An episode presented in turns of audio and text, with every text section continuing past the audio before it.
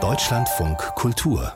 Lesart hier im Deutschlandfunk Kultur, wo wir jetzt nach Rheinsberg ins berühmte Schloss blicken, wo auch das Kurt Tucholsky Literaturmuseum residiert. Um dessen Zukunft muss man sich allerdings Sorgen machen, seitdem die Stadtverordnetenversammlung in Rheinsberg vor gut zwei Wochen beschlossen hat, dass die Stelle des Museumsleiters ab März 2024 nicht wieder besetzt werden soll, aus Spargründen.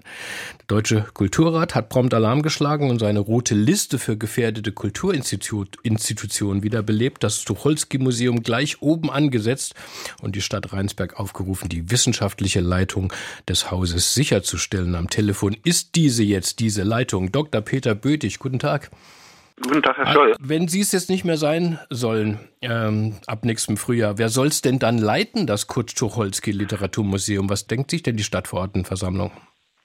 Ja, das ist eben alles sehr also besorgniserregend und, und wirklich beunruhigend, weil ich befürchte, die denken sich kaum etwas dabei, weil völlig klar ist, dass ein äh, solches Museum, ein, ein sogenanntes Spezialmuseum, wie das ja sogar fachlich heißt, nicht ohne wissenschaftliche Leitung äh, und ohne qualifizierte Leitung arbeiten kann. Ähm, es gibt ja sonst niemanden, der die Veranstaltung kuratiert, der mhm. die Sammlung betreut und alles äh, diese Dinge, die da im, im Museum täglich anfallen.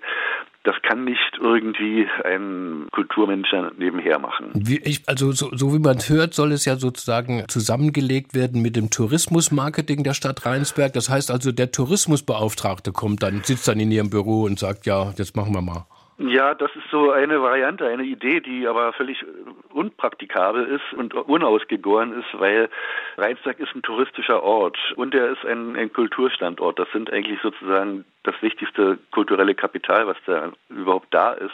Und beides muss im Prinzip fachlich geleitet werden. Und wer gutes Tourismusmarketing macht, kann nicht unbedingt äh, ein Museum, ein Literaturmuseum mhm. auch leiten. Wollte ich Sie gerade fragen, Herr Bötig, wofür steht denn dieses Museum in Rheinsberg? Also welche Bedeutung hat es für den Nachlass Tucholskis und die Region?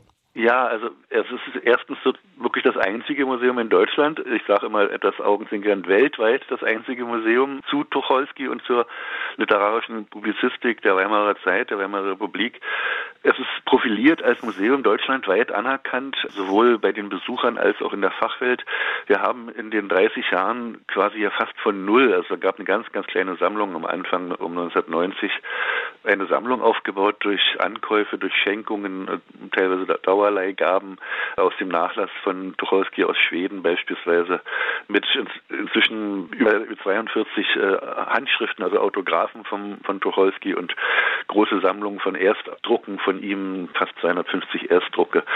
Also das ist wirklich inzwischen eine bedeutende Sammlung. Sie ist nach Marbach, wo der Nachlass ja liegt von Tucholsky im Literaturarchiv, die zweitbedeutendste Sammlung mhm. dazu. Gut, in den Kennerkreisen ist es natürlich deutlich und äh, sichtbar, äh, wer Sie sind und was Sie da tun. An dieser Stelle sollten wir auch feststellen, dass Sie diese Leitung jetzt seit 30 Jahren innen ja. haben. Sie ja. sind promovierter Germanist und Ihre Planungen jetzt, die reichen auch bis 2025. Literatur im Rundfunk der Weimarer Republik ist gerade zu sehen. Sie machen Literaturveranstaltungen, schreiben regelmäßig die Stelle eines Stadtstreibers aus. Das kann man doch jetzt aber äh, einfach nicht so negieren, indem man sagt, na, das kann mal jemand nebenbei machen. Sie halt, haben jetzt viel Solidarität bekommen schon, Herr, Herr Bötig. Ja. Ähm, wie hat denn jetzt so der Bürgermeister, die, die Stadtverordneten, haben die bislang reagiert? Ich meine, Sie haben auch Ihre Argumente vorgebracht. Ja, noch nicht leider. Ich äh, bin im Moment auch äh, krankgeschrieben mit, mit Ischias und liege zu Hause oh. im Moment. Deshalb habe ich jetzt noch nicht das Gespräch äh, finden noch. können. Ja, leider. Das ist natürlich ein bisschen unglücklich. Ich werde natürlich das Gespräch mit dem Bürgermeister suchen, sobald ich wieder, wieder auf den Beinen bin und sicherlich auch mit den Stadtverordneten. Ich weiß, dass äh, von einigen Fraktionen da jetzt auch sozusagen noch Gegenentwürfe in Vorbereitung sind zu diesem Beschluss.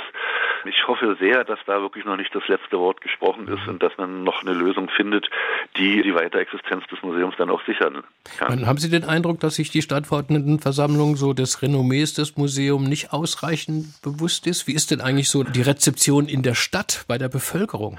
Also wir hatten jetzt am äh, Sonnabend die lange Nacht der Künste in Rheinsberg. Das ist seit 26 Jahren immer am 1. Novemberwochenende und da waren sehr, sehr viele Menschen an diesem Nachmittag und Abend mit 35 Veranstaltungen da rings ums Schloss und ich bin sehr oft angesprochen worden. Also da gibt es große, große Anteil, große Besorgnis. Es gibt inzwischen auch eine Unterschriftenliste in der Stadt. Also ich glaube, in der Bevölkerung ist da mehr Bewusstsein da für die Einmaligkeit und Bedeutung und Wichtigkeit äh, des Museums für die Stadt, für die auch die Identität, die kulturelle Identität der Stadt als teilweise bei den Stadtverordneten. Mhm. Ich meine, die Stadt braucht Geld für ihre Infrastruktur und spart jetzt an dieser Stelle. Man könnte das benötigte Geld auch woanders eingespart werden oder von Bund und Land kommen? Wie, wie sehen Sie das? Wir werden, ich, ich bin, bin natürlich im Gespräch jetzt auch äh, mit dem Ministerium. Ich habe nächste Woche da auch einen Termin im Kulturministerium und es gibt auch Vorschläge von den anderen Fraktionen, wie eventuell Geld in die Kassen kommen könnte durch Immobilienverkäufe und ähnliches, dass nun nicht ausgerechnet an dieser Stelle die sozusagen die, die Essenz des Ortes trifft, irgendwie gespart werden muss. Was machen Sie denn, wenn es zum Schwur kommt nächstes Frühjahr und Sie wirklich von Deck müssen? Was ich dann mache? Mhm. Na, ich werde mir noch Tätigkeiten suchen. Also ich bin noch zum Beispiel auch in Neuruppin bei den Fontane-Festspielen beteiligt und so weiter. Also ich werde dann noch nicht völlig zur Ruhe mich, mich setzen.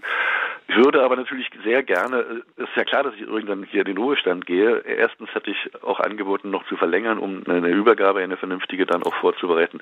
Und das wäre mir natürlich auch wichtig, dass äh, ein Nachfolger, Nachfolgerin dann auch wirklich kompetent eingearbeitet wird und die Arbeit weitermachen kann. Hoffen wir, Herr Bödig, ähm, dass diese Worte gehört werden, auch in Rheinsberg und hoffentlich, dass auch Ihr Ischias sich wieder beruhigt. Ja, ne? All, alles, alles Liebe. Ja. Das Kurt Tucholsky Literaturmuseum in Rheinsberg ist bedroht. Der Leiter Peter Bödig soll gehen und ich danke Ihnen sehr für dieses Gespräch hier im Deutschlandfunk Kultur. Ich danke auch.